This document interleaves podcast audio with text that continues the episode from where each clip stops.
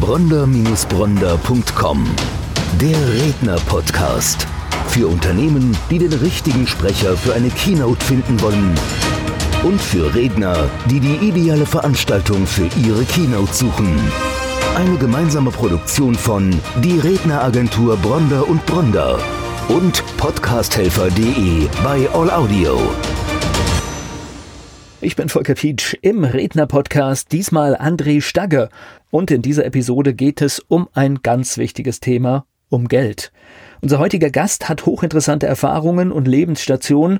Wir werden über seinen Lebensweg gleich sprechen, denn das unterstreicht die Kompetenz von André Stagge massiv. Aber fangen wir einfach an. Willkommen, Andreas Stagge. Wann hast du denn deinen letzten Vortrag gehalten? Ja, tatsächlich ist das jetzt schon zwei Monate her. Das war bei einem eigenen Event von meiner Community aus der Intensivausbildung Portfolio Management für 80 Leute hier in Frankfurt. Und seitdem ging es ja gar nicht mehr, sich zu treffen, aber bald wird es ja hoffentlich besser. Aber virtuell geht es noch im Moment. Absolut. Was das Virtuelle angeht, ist es so, dass ich gestern tatsächlich von 20 bis 21 Uhr einen Workshop abgehalten habe für 18 Teilnehmer zum Thema Trading-Psychologie. Und das ist natürlich anders, wenn man die Leute nicht sieht, aber es macht trotzdem viel Spaß. Bevor wir zu deinem Thema kommen und bevor wir uns die Vorträge anschauen, die du so anbietest, ich glaube, wir müssen bei dir wirklich mal in den Lebenslauf Kannst du mal deinen Zyklus in der Finanzbranche, was du alles schon erlebt hast, einfach mal uns kurz darstellen? Freunde sagen immer gerne, ich bin ein absoluter Börsenfreak und ich weiß nicht genau, ob das ein Kompliment oder eine Beleidigung ist. Ich habe mich sehr früh mit dem Thema auseinandergesetzt. Bereits 1996 habe ich meine allerersten Aktien gekauft. Mittlerweile bin ich 37 Jahre alt, habe also fast 25 Jahre Börsenerfahrung und ich war immer von dem Thema fasziniert. Ich habe noch keine Familie gegründet, kein Haus gebaut, ich habe mir noch nicht mal ein eigenes Auto gekauft, weil ich immer wissen wollte, wie die Börse funktioniert und wie man es langfristig schafft, mit guten Handels- und Investmentstrategien an der Börse auch Geld zu verdienen. Und wenn man früh anfängt, dann ist man auch früh von dem Thema fasziniert. 96 mit der Mann ist man eingestiegen. Es war damals ein sehr langweiliges Unternehmen mit über 100 Jahren Geschichte, was eben in diesen Mobilfunkmarkt eingestiegen ist und irgendwann durch Vodafone übernommen wurde. Ich habe natürlich dann als Schüler noch überhaupt keine Ahnung von der Börse, habe einfach diese Aktien gekauft, so wie man es nicht machen sollte, all in, bin auch zu der Sparkasse gegangen und die Frau wusste natürlich gar nicht, was sie mit dem 13-jährigen Jungen da anfangen sollte hat mir dann relativ unfreundlich erklärt, dass ich nur mit meinen Eltern zusammen Aktien kaufen konnte. Das habe ich dann gemacht. Dann hat es drei oder vier Wochen gedauert, ehe wir diese Aktien hatten. Aber das Tolle war, ich habe die Aktien für 70 D-Mark gekauft, das ganze Taschengeld rein, das ganze Konformantengeld rein, alles, was ich erspart hatte. Und tatsächlich hat diese Aktie nur einen Weg gekannt nach oben. Und das hat mich eben mit dem Börsenvirus infiziert. Und dann wusste ich, ich möchte mit der Börse, an der Börse auch weiter arbeiten. Ich möchte damit mein Geld verdienen. Bin sogar vom normalen Gymnasium zum Fachgymnasium für Wirtschaft habe dann wirklich privat sehr viel investiert und getradet und habe dann natürlich auch BWL studiert. Erst in meiner Heimatstadt in Greifswald, habe dann gemerkt, naja, das ist jetzt nicht so der Finanzschwerpunkt von Deutschland. Bin dann nach Mannheim an die Universität gegangen, habe da alles belegt zu Aktien, zu Anleihen, zu Optionen, Versicherungen, alles, was irgendwie mit dem Kapitalmarkt zu tun hatte. Habe dann während der Zeit eben auch schon sehr viele Vorträge gehalten für Börsenvereine, war Tutor und habe das Thema aufgesogen im Börsenverein, weil es einfach immer so mit meinem eigenen Geld zu tun hatte. Und während all meine Unikollegen oder auch damals in der Schule schon all meine Freunde Ferienjobs hatten, hatte ich immer Geld.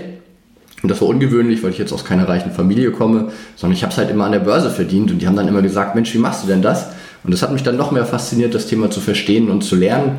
Und dann war es für mich logisch, eben auch BWL zu studieren, da den Abschluss zu machen 2007 und dann natürlich auch zu einer Fondsgesellschaft zu gehen. Habe da elf Jahre lang für die Union Investment Geld verwaltet, Geld vermehrt durfte am Ende meiner Karriere 2018 insgesamt vier Fonds managen mit einem Vermögen von 2,5 Milliarden Euro, also ungefähr das Vermögen, was auch Donald Trump hat.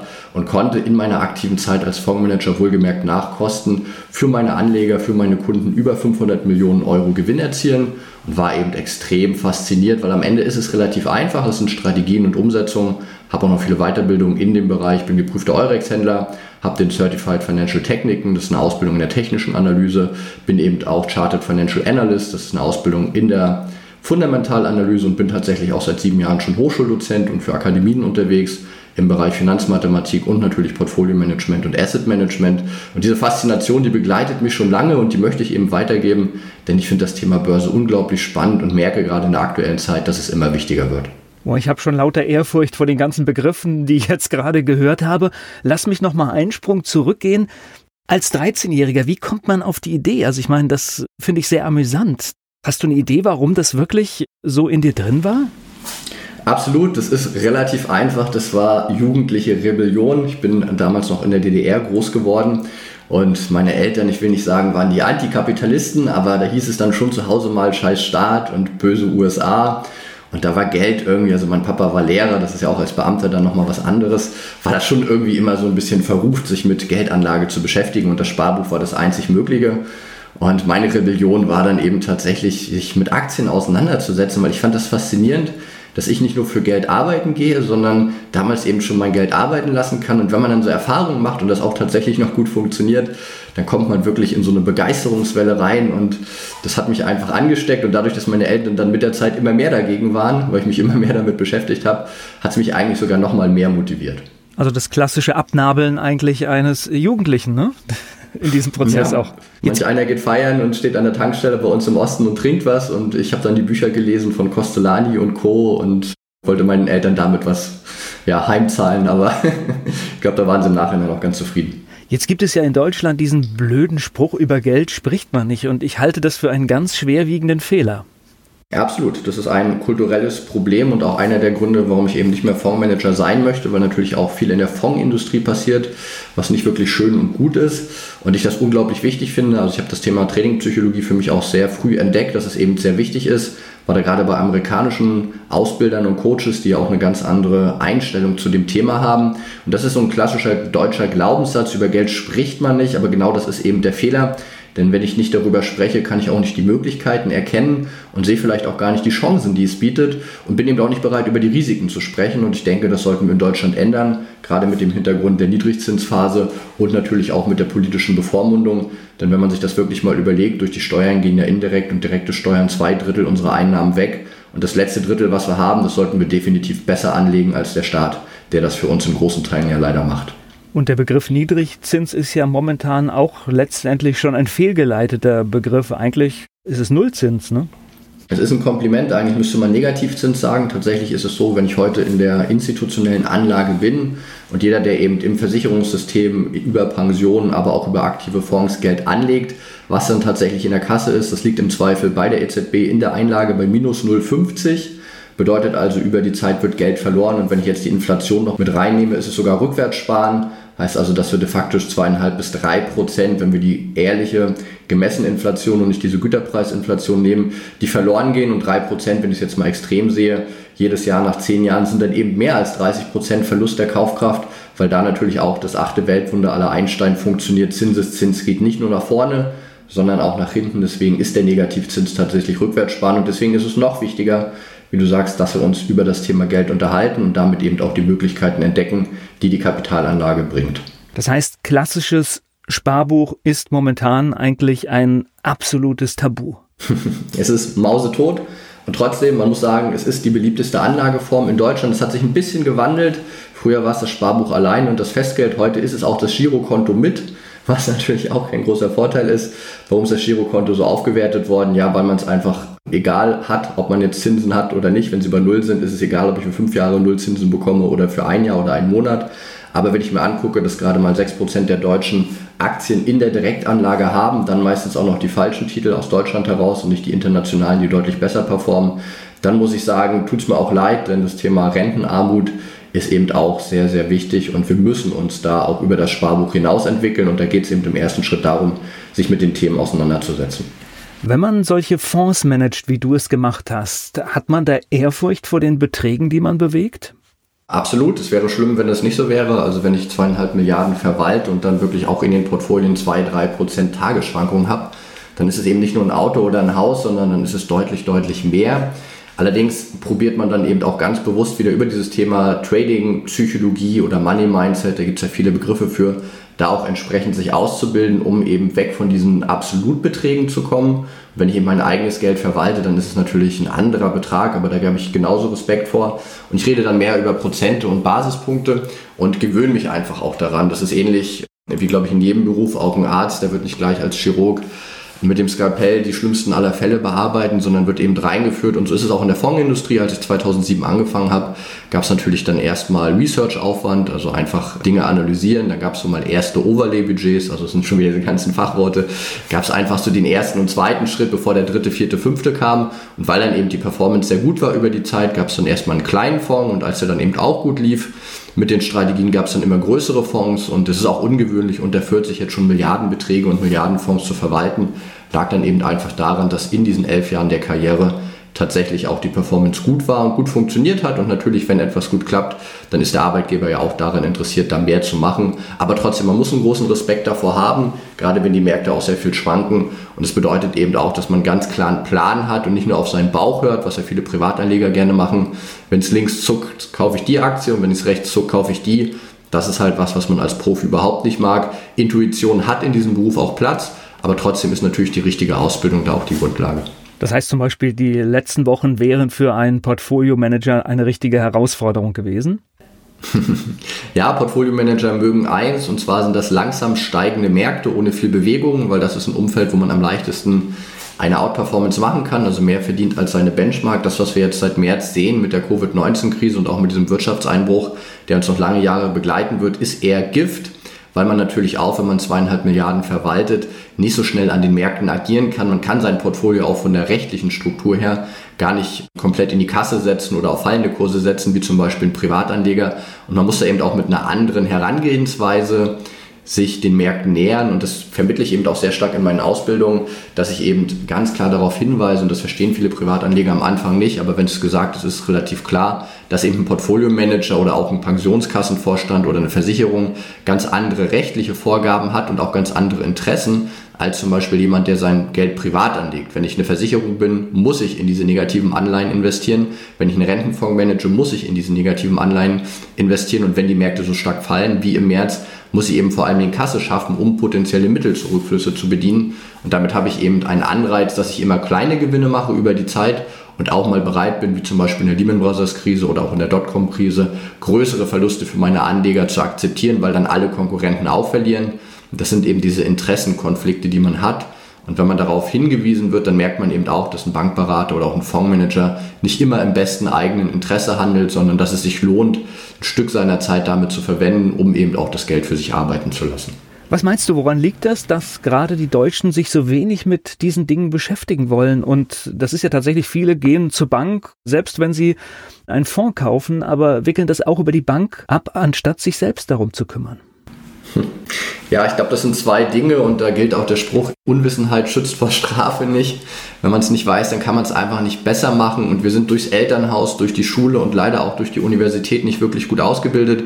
Wie gesagt, ich bin ja selber Hochschuldozent und bei Akademien unterwegs und auch die Theorien, die wir da vermitteln, die haben vor 50, 60 Jahren natürlich große Bedeutung gehabt und die sind auch wichtig. Aber an den Finanzmärkten ändert sich ja auch sehr viel. Stichwort automatisiertes Trading, High-Frequency-Trading und, und, und. Und das wird da alles am Lehrplan natürlich noch lange nicht berücksichtigt, was schade ist, weil es eben auch für viele Anleger einen Vorteil bedeuten kann. Also ich glaube, der eine Schritt ist wirklich, dass wir es nicht ausgebildet bekommen, weil unsere Eltern, unsere Lehrer das nicht wissen. Der zweite Schritt ist auch hier wieder ein Interessenskonflikt. Die Politik möchte uns im Zweifel gar nicht so stark in das Thema ausbilden weil wir eben auch hier die deutschen Anleihen kaufen sollen über diese ganzen Systeme, weil das Sparbuchgeld hilft natürlich der Bank, hilft natürlich dem Staat, die Zinsen niedrig zu halten. Und das spielt auch in diese Angstkultur in Deutschland rein, wo es ja verschiedene Währungsreformen auch schon gab und wo wir eben anders als die Amerikaner auch nie so richtig ins Unternehmertum reingekommen sind. Wenn ich heute zum Beispiel an Hochschulen Befragungen mache oder auch an Schulen, was ist der beliebteste Beruf, den man hat, dann ist es Beamter mit dem Grund der Sicherheit und das zeigt eben auch dann, wenn dieses Mindset da ist, nicht wirklich Geld verlieren zu wollen, nicht über Geld reden zu wollen, dass man auch gar nicht bereit ist, vielleicht Geld anlegen zu wollen. Denn eins ist auch klar, wenn ich eben mehr als diesen Negativzins haben möchte, muss ich ein gewisses Risiko eingehen. Aber viele sehen die Relation gar nicht, denn die Risiken über die Zeit sind deutlich geringer als dieses Rückwärtssparen, über das wir vorhin gesprochen haben. Du hast jetzt gerade gesagt, wenn ich dieses Risiko haben möchte, ich glaube, wir müssen das Risiko eingehen, weil es gibt ja gar keine Alternative dazu. Das stimmt und da sprichst du mir persönlich ganz stark aus dem Herzen und ich denke auch, dass wir das im Gespräch jedem klar machen können. Ich sehe aber auch viele Anleger, wie gesagt, es haben gerade mal 6% der deutschen Aktien in der Direktanlage, die eben der beste Weg sind, um tatsächlich zu investieren. Die restlichen haben eben hauptsächlich das Sparbuch, die Lebensversicherung, wo es über 85 Millionen Stück in Deutschland gibt. Und die möchten eben nicht am Kapitalmarkt aktiv werden, weil sie Angst davor haben. Ich denke, Börse muss und kann und soll Spaß machen und darf auch sehr einfach sein. Das zeige ich auch im Rahmen meiner Ausbildung und über meine Investmentstrategien. Aber viele denken, oh Gott, wenn ich heute die Aktie kaufe, dann ist die morgen pleite. Und dann erinnern sich an Lehman Brothers Zertifikate und an den bösen Börsencrash. Aber sie sehen eben nicht das, was sie verpassen. Und das Problem ist, dass der Mensch Verluste deutlich stärker emotional wahrnimmt ungefähr zweieinhalb Mal so stark und deswegen da auch sich ganz anders konditionieren muss, bevor er überhaupt bereit ist, da in dieses Risiko reinzugehen. Aber das ehrliche Risiko, gerade über die lange Sicht, was der Mensch ja auch nicht gut erkennt, jeder denkt an das heute und keiner an das morgen. Das große Risiko ist eben eher die Altersarmut und sich damit nicht zu beschäftigen, weil das ist über die Zeit etwas, was sich eben aufbaut und wir müssen da rein. Ich denke auch die Politik ist hier viel mehr gefordert. Ist aber wirklich albern, gerade was Olaf Scholz macht, der so mein persönlicher ich will nicht sagen Feind, aber so mein persönlicher Motivator ist in dem Bereich. Olaf Scholz lässt sich ja auch zitieren. Er macht es bei der Geldanlage, Zitat, so wie man es nicht machen soll. Er hat alles auf dem Sparbuch. Und das kann er machen, weil er kriegt eine Pension von über 8000 Euro, die ja auch steuerlich deutlich bevorteilt ist gegenüber der Rente. Aber der Private, der eben 30, 40 Jahre vielleicht sogar arbeiten muss, der kriegt das nicht. Die Durchschnittsrente ist unter 1000 Euro in Deutschland, wird auch tendenziell geringer. Deswegen bin ich voll bei dir. Wir müssen uns mehr darum kümmern. Wir müssen uns damit auseinandersetzen. Und vor allen Dingen müssen wir diese Scham überwinden, denn Wissen ist hier entscheidend. Wenn ich das richtige Wissen habe und das dann eben im Kleinen anwenden kann, kann ich eben langfristig sehr viel rausholen, wie beim Führerschein auch. Es fühlt sich am Anfang vielleicht komisch an, das Auto zu fahren, vielleicht hat man auch Angst, aber nach der richtigen Theorieprüfung mit ein bisschen Praxis macht es einem Spaß und dann möchte man das gar nicht mehr missen. Und ich glaube, so ist es am Ende in der Kapitalanlage auch. Jetzt hast du gerade schon gesagt, wir werden da nicht ausgebildet, es gibt nichts im Schulsystem richtiges, es gibt im Studium auch nicht äh, die richtigen Mittel, aber Ausbildung wäre dann, da könnte man zu dir kommen. Absolut, Ausbildung ist der richtige Schritt und natürlich gibt es sehr viel kostenloses Wissen im Internet und das ist auch ein Problem, denn viele sind überfordert von all den Informationen, die sie da bekommen, die sie eben vielleicht auch nicht richtig einwerten können, wo eben auch nicht nur Profis dabei sind, die eben nicht elf Jahre in einer Fondsmanagementgesellschaft waren, die vielleicht nicht Hochschuldozent seit sieben Jahren sind, die eben vielleicht auch nicht die Weiterbildung und vielleicht auch nicht die Leidenschaft seit vielen Jahren haben wie ich. Deswegen habe ich mir vor drei Jahren überlegt, dass ich selber in dem Bereich was machen möchte habe damals die Intensivausbildung Portfolio Management gegründet. Das klingt ein bisschen sperrig. Die Grundidee ist in drei Monaten alles zu vermitteln über Online-Webinare, was man zum Thema Kapitalanlage braucht. Hauptidee der einzelnen Webinare ist, dass ich eben ganz konkrete Strategien vermittle. Ich persönlich finde es ganz einfach, auch zum Beispiel den DAX als Benchmark, also als Vergleichsindex zu schlagen, wenn ich mir zum Beispiel amerikanische Aktien angucke oder wenn ich mir saisonale Effekte angucke. Und ich weiß, für den einen oder anderen klingt das erstmal sehr abenteuerlich, aber wenn man das wirklich mal ein, zwei Stunden bespricht, dann merkt man eben, wie leicht Kapitalanlage sein kann. Und ich bin stolz darauf, diese Intensivausbildung Portfolio Management ist mittlerweile die größte Ausbildung in dem Bereich in Deutschland. Wir sind da mehrfach zertifiziert, es ist von Tradern empfohlen, aber auch von Investoren. Alleine bei Proven Expert, was so etwas der Bewertungsstandard in Deutschland ist, gibt es über 550 Bewertungen, alle mit sehr gut. Und das zeigt eben A, dass das Thema sehr wichtig ist, Leute das auch annehmen und B, dass man eben über Ausbildung sehr viel machen kann, weil die Bewertungen sind auch so gut, weil die Ergebnisse einfach über diese Strategien passen. Und was mir auch immer ein Anliegen war, ich möchte nicht für ein Wochenende ausbilden, sondern diese Ausbildung geht über drei Monate und jeder, der dabei ist, ist aber danach in einer Community und du hast ja so schön gesagt, über Geld spricht man nicht. Genau das möchte ich eben auch beheben, wenn du bei mir in der Ausbildung bist deinen Abschluss gemacht hast, dein Zertifikat bekommen hast, bleibst du eben auch in der Community. Wir bieten regelmäßige Treffen an. Wir haben Stammtische in ganz Deutschland mittlerweile und vor allen Dingen haben wir ein Online-Format, wo sich die Leute sehr wertschätzend und wirklich sehr, sehr energiereich austauschen und wo man eben merkt, dass das richtige Wissen an der richtigen Stelle mit dem Tun tolle Ergebnisse erzielt. Und jeder, der bei mir in der Ausbildung war, der muss sich um Altersarmut keine Sorgen mehr machen und hat den Kapitalmarkt einmal verstanden. Ja, es ist Arbeit, man braucht vielleicht ein, zwei Stunden in der Woche für drei Monate, aber dann hat man dieses Geldspiel gelöst und irgendwann in seinem Leben muss man sich damit einfach auseinandersetzen. Ich nehme an, das ist eigentlich eine Ausbildung, die jeder machen sollte, oder? Ganz ehrlich, ja, wir haben auch einen kompletten Grundlagenkurs integriert und ich bin immer richtig stolz drauf, wenn wir dann auch Kinder zum Beispiel in der Ausbildung schon haben. Also unser jüngster Teilnehmer ist 14, der älteste ist 88. Ich habe viele, die das dann auch als Familie machen, wo es dann natürlich auch entsprechende Rabatte gibt und ich denke, dass solch ein Wissen, wie es da angeboten wird, vielleicht am Ende nicht ganz in der Extremtiefe, weil wir gehen dann zum Schluss schon sehr tief rein für die, die es ganz genau wissen wollen Aber gerade am Anfang, wenn es um die Grundlagen geht, wenn es eben um die Zusammenhänge geht von Wirtschaft, wie es funktioniert, warum eben der Staat sich auch nicht unendlich verschulden kann und das irgendwann auf die Wirtschaft durchdrückt, wie alleine eine Aktie oder auch eine Anleihe funktioniert, ich denke, das gehört in die Schule rein. Ich hatte ja erzählt, ich war selber am Wirtschaftsgymnasium und ich denke, dass so eine Grundausbildung in dem Thema auch an Schulen sein muss.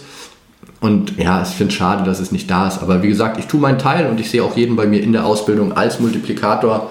Und da gibt es eben auch viele tolle Empfehlungen, die sich im Internet finden lassen, wo ich sage, ja, das ist ein Thema, was jeder angehen sollte.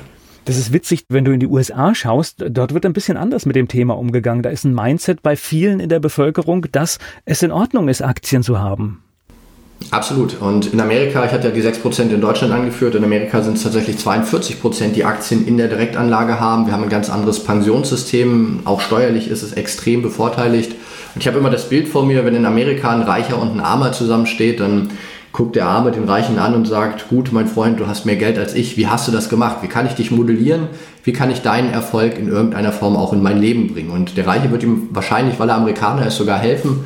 In Deutschland ist es so ein bisschen, wenn der Reiche neben dem Armen steht, dann denkt er, oh Gott, der hat irgendwie beschissen, der hat irgendwas falsch gemacht, ja, der, der Arme, der muss jetzt so viel Steuern zahlen, also der arme Reiche quasi.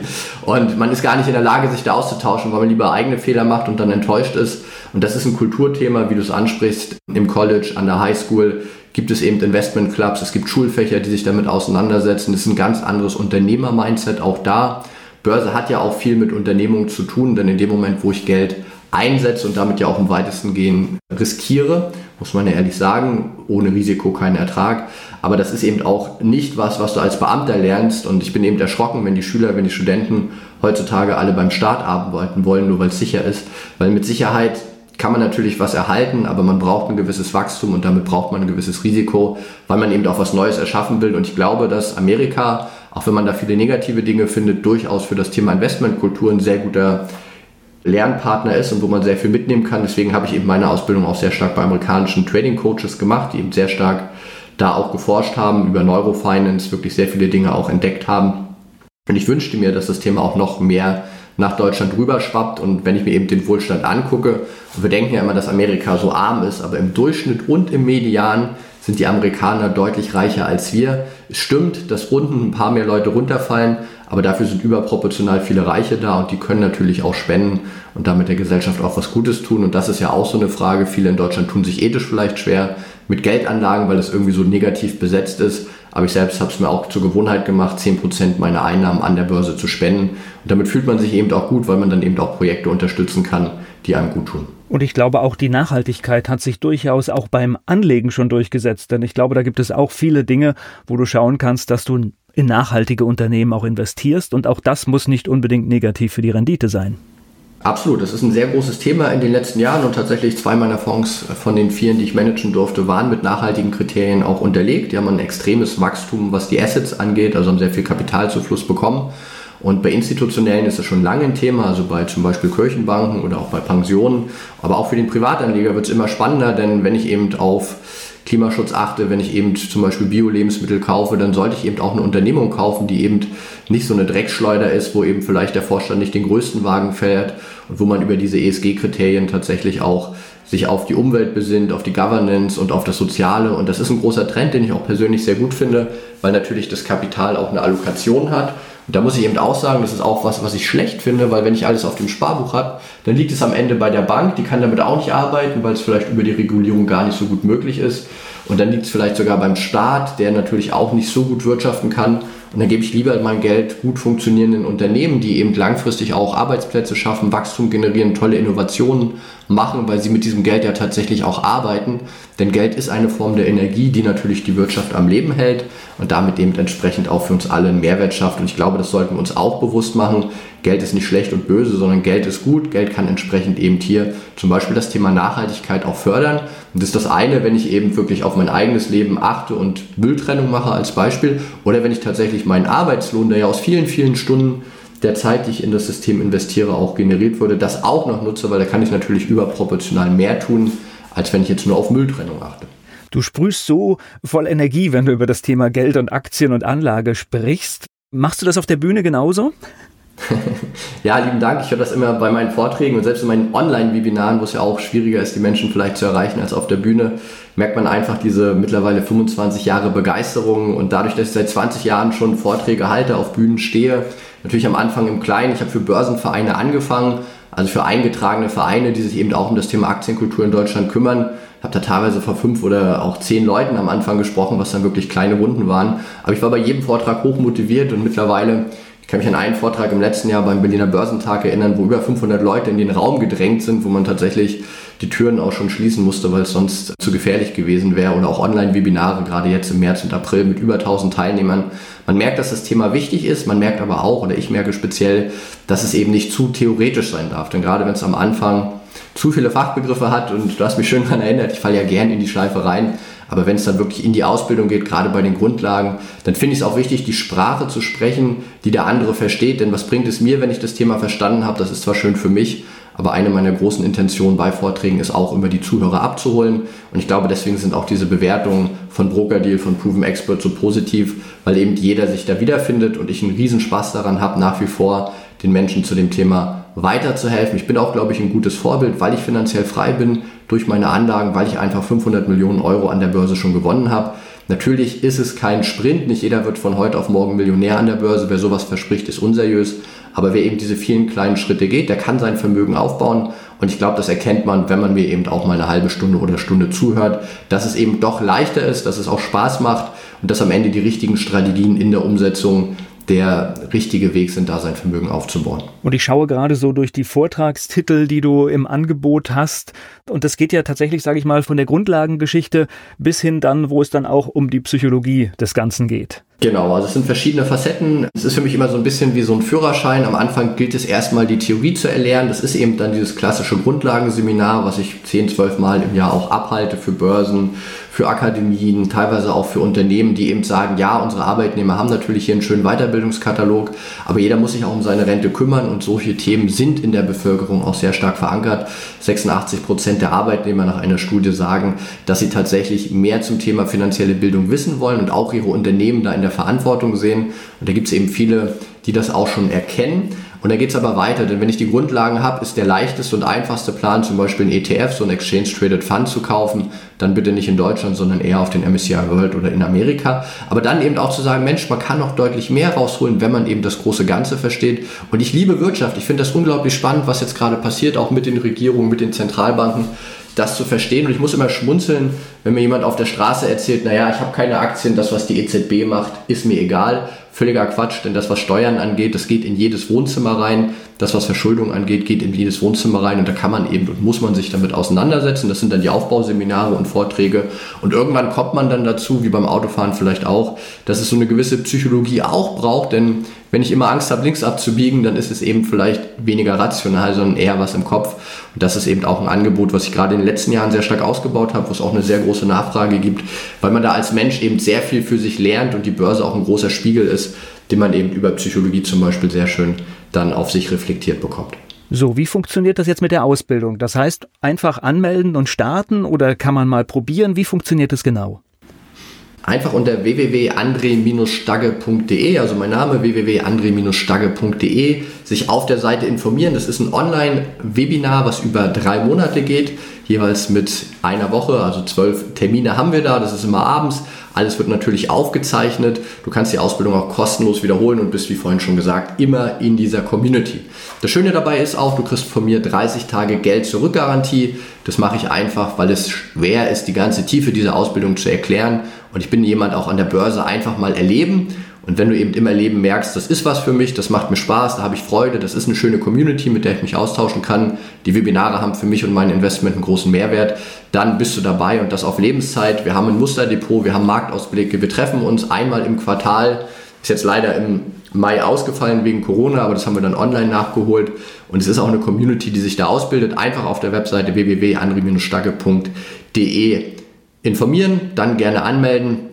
Alles ein völlig digitaler Prozess. Du kannst es auch steuerlich ansetzen, weil es Werbekosten sind, die im weitesten Sinne eben Weiterbildungskosten sind und damit ja auch mit deinem beruflichen Werdegang zu tun haben. Finanzen braucht einfach jeder. Und da sind die Finanzämter auch sehr kulant.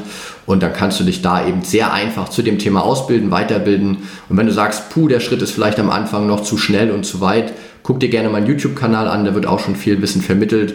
Und sei dir einfach bewusst, ganz egal, ob bei mir oder jemand anderen, du musst dich um das Thema kümmern. Wenn du dich um deine Finanzen nicht kümmerst, dann macht es keiner. Und bei mir hast du eben die Chance, vom Portfolio-Manager zu lernen und eben tatsächlich in die bestbewertetste Ausbildung zu kommen. Und im Finanzbereich gibt es ja auch den schönen Spruch, nicht gemeckert ist schon gelobt genug. Ich bin da sehr stolz auf die über 500 Bewertungen, die sich tatsächlich auch schon gefunden haben, wo die Menschen eben in der Ausbildung waren und gesagt haben, ja, der André brennt dafür, dem André macht es Spaß und vor allen Dingen, was noch viel wichtiger ist, ich habe einen ganz konkreten Mehrwert. Ich weiß jetzt, wie ich mein Geld anlege und das nicht nur für den Tag und die Woche, sondern für die nächsten zehn Jahre und damit eben auch eine Investition in Ausbildung nicht eine Ausgabe ist in meinem Sinne, sondern eben eine Investition, wo du, wenn du dein Geld dann gut für dich arbeiten lassen kannst, gerade über den Zinseszinseffekt, die nächsten 15, 15, 20 Jahre ein Vielfaches von dem rausholst, was du da an Zeit und Geld kurzfristig investiert hast. Und Zeit ist ja ein so wichtiger Faktor beim Anlegen, das heißt, man sollte auch gar nicht so lange damit warten. Absolut. Umso früher, umso besser. Wie gesagt, der Jüngste ist 14, der hat es richtig gemacht. Der Älteste ist 88. Auch der nimmt noch seinen Teil mit. Und es gibt ja den schönen Spruch im Management immer, Zeit ist Geld. An der Börse dreht sich das um. Die Zeit macht das Geld. Du musst nur wissen, was du tust. Und viele, da muss ich auch immer lachen, die sagen, naja, ich habe mich schon 10.000 Stunden mit der Börse beschäftigt. Und es gibt ja diese 10.000 Stunden Regel. Aber das reicht eben nicht, weil wenn du 10.000 Stunden einfach auf dem Klavier einspielst und nicht weißt, welche Noten und Tasten du drückst oder 10.000 Stunden auf dem Tennisplatz stehst allein und einen Ball fallen lässt, dann bringt dir diese Zeit vielleicht ein bisschen Erfahrung, aber es bringt dir eben nicht den Lerneffekt, den du dir vielleicht wünschst. Und ich verspreche wirklich jedem nach diesen drei Monaten, wenn du eben vielleicht ja, ich sag mal 30 Stunden investiert hast über die Zeit, gerade im Investment, weißt du eben, was du machen musst, du weißt, wie du es machen musst, du weißt, wie du deutlich die Fondsgesellschaften schlägst, weil du eben die Kosten gering hältst. Und da muss jeder einfach mit anfangen. Und wenn man es einmal macht, dann ist es auch wirklich alles andere als schwer.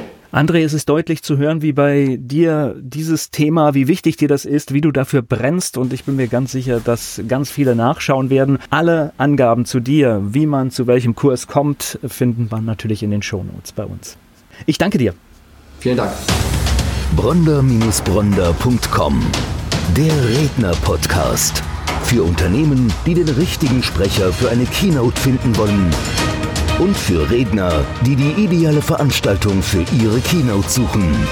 Eine gemeinsame Produktion von Die Redneragentur Bronder und Bronder und podcasthelfer.de bei All Audio.